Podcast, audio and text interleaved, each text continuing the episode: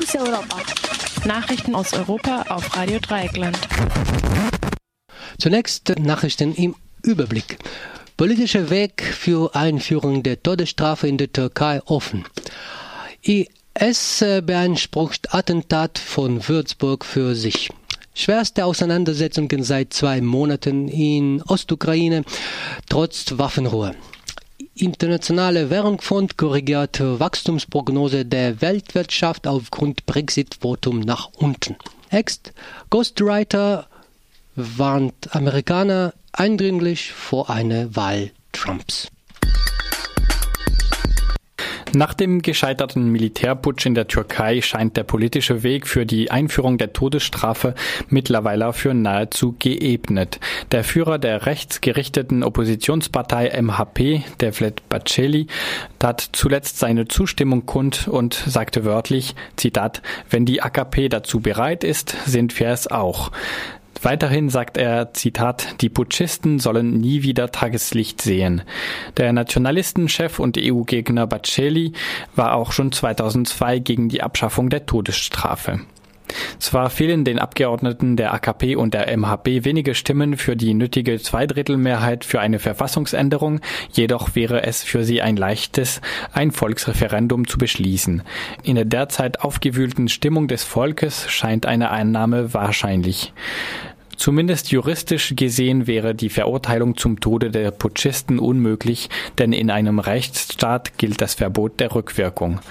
Das heißt, Straftäter könnten nicht durch ein nach der Straftat geändertes Gesetz härter bestraft werden.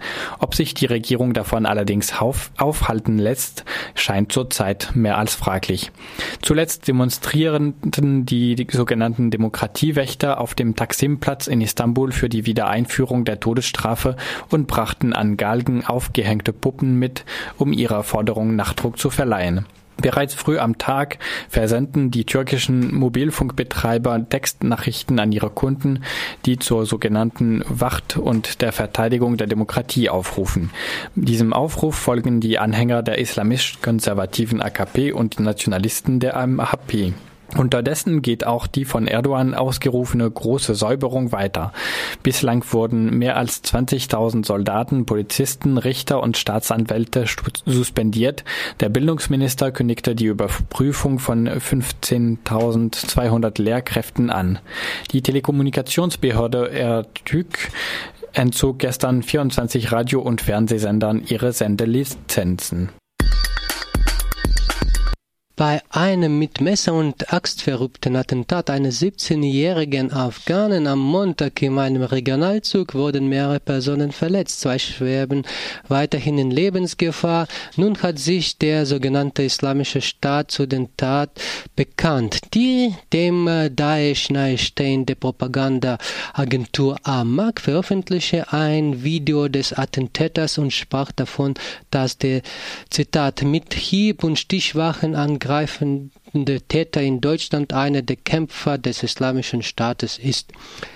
Dies, das Bundeskriminalamt zweifelt nicht an der Echtzeit des Videos, dennoch ist es sehr unwahrscheinlich, dass der Attentäter mehr als ein von IS-Propaganda beeinflusster Geflüchteter ist und der IS tatsächlich bei dem Anschlag involviert gewesen ist. Der afghanische Regierung unterdessen verurteilte den Angriff aufs Schärfste. Man sei, Zitat, erschüttert und erschrocken über den brutalen Akt, den die einer unserer Landsleute aufgeführt hat. In einer Mitteilung von Außenminister Rabani heißt es weiter, Zitat, Deutschland hat uns immer unterstützt bis heute, dafür sind wir dankbar. Zitat Ende. Im Osten der Ukraine kam es trotz der bestehenden Waffenruhe zu den schwersten Auseinandersetzungen seit rund zwei Monaten, bei denen bislang sieben Regierungssoldaten ums Leben kamen. Erneut kam es zu heftigen Gefechten zwischen ukrainischen Regierungstruppen und prorussischen Rebellen. Zuletzt kam es am 24. Mai zu Gefechten mit Todesfällen. Damals wurden ebenfalls sieben Soldaten binnen eines Tages getötet. Seit Beginn des Konflikts wurden Schätzungen zu zufolge rund 9500 Menschen getötet. Die ausgehandelten Waffenruhen haben mittlerweile nur noch symbolischen Charakter, bewirken tun sie nahezu nichts. Nach wie vor wirft die Regierung in Kiew Russland vor, die prorussischen Separatisten massiv zu unterstützen. Russland bestreitet die Vorwürfe. Der Internationale Währungsfonds hat seine Konjunkturprognose für das Wachstum des Weltwirtschafts für dieses und das kommende Jahr leicht abgesenkt. Grund für die Korrektur sei das Brexit-Votum. IWF-Chefsvolkswirt Maurice Obsfeld sagte, es habe zwar anhand des Jahres ermutigende Signale gegeben, der Brexit habe jedoch, Zitat, neuen Sand ins Getriebe gestreut, Zitat Ende. So korrigierte der IWF seine Wachstumsprognose für das Jahr 2016 von plus 3,2 um 0,1 Prozent nach unten. Auch der Wert für 2017 von plus 3,5 Prozent wurde um 0,1 Prozent gesenkt. Besonders deutlich revidierte die IWF seine Prognose für Großbritannien. 2016 rechnet man hier mit einem Wachstum von 1,7 Prozent. 2017 mit einem Wachstum von 1,3 Prozent, was für 2017 eine Herabsetzung von 0,9 verglichen mit der Prognose von diesjährigen April bedeuten würde. Internationale Währungsfonds-Chefin Christine Lagarde forderte zuletzt einen schnellen Austrittsplan für Großbritannien, um den Prozess berechenbar zu machen und Unsicherheiten reduzieren zu können. Zitat Ende. IWF-Chefsvolkswirt Obstfeld warnte davor, dass die politisch Verantwortlichen die aktuellen niedrigen Wachstumsraten nicht als Normalität hinnehmen dürfen. Andernfalls drohe viel mehr als nur der Absturz in die Dauerstagnation, nämlich eine konkrete Zunahme von sozialen Spannungen in vielen Ländern. Es ist offiziell, Donald Trump wird bei der Präsidentschaftswahl in den USA im November als Kandidat der Republikaner gegen Hillary Clinton antreten. Dies war Anlass für den Ex Ghostwriter Trumps Tony Schwarz in einem Interview des Magazins The New Yorker eindringlich vor dem Präsidentschaftskandidaten zu warnen. Schwarz hatte vor 30 Jahren das Buch The Art of the Deal verfasst, welches Trump erst berühmt gemacht hatte.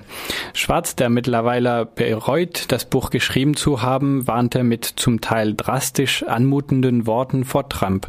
So sagte er wörtlich, Zitat, wenn Trump wirklich gewinnt und damit den Zugriff auf Nuklearwaffen bekommt, gibt es eine große Chance, dass es zum Ende der Zivilisation führen könnte. Zitat Ende.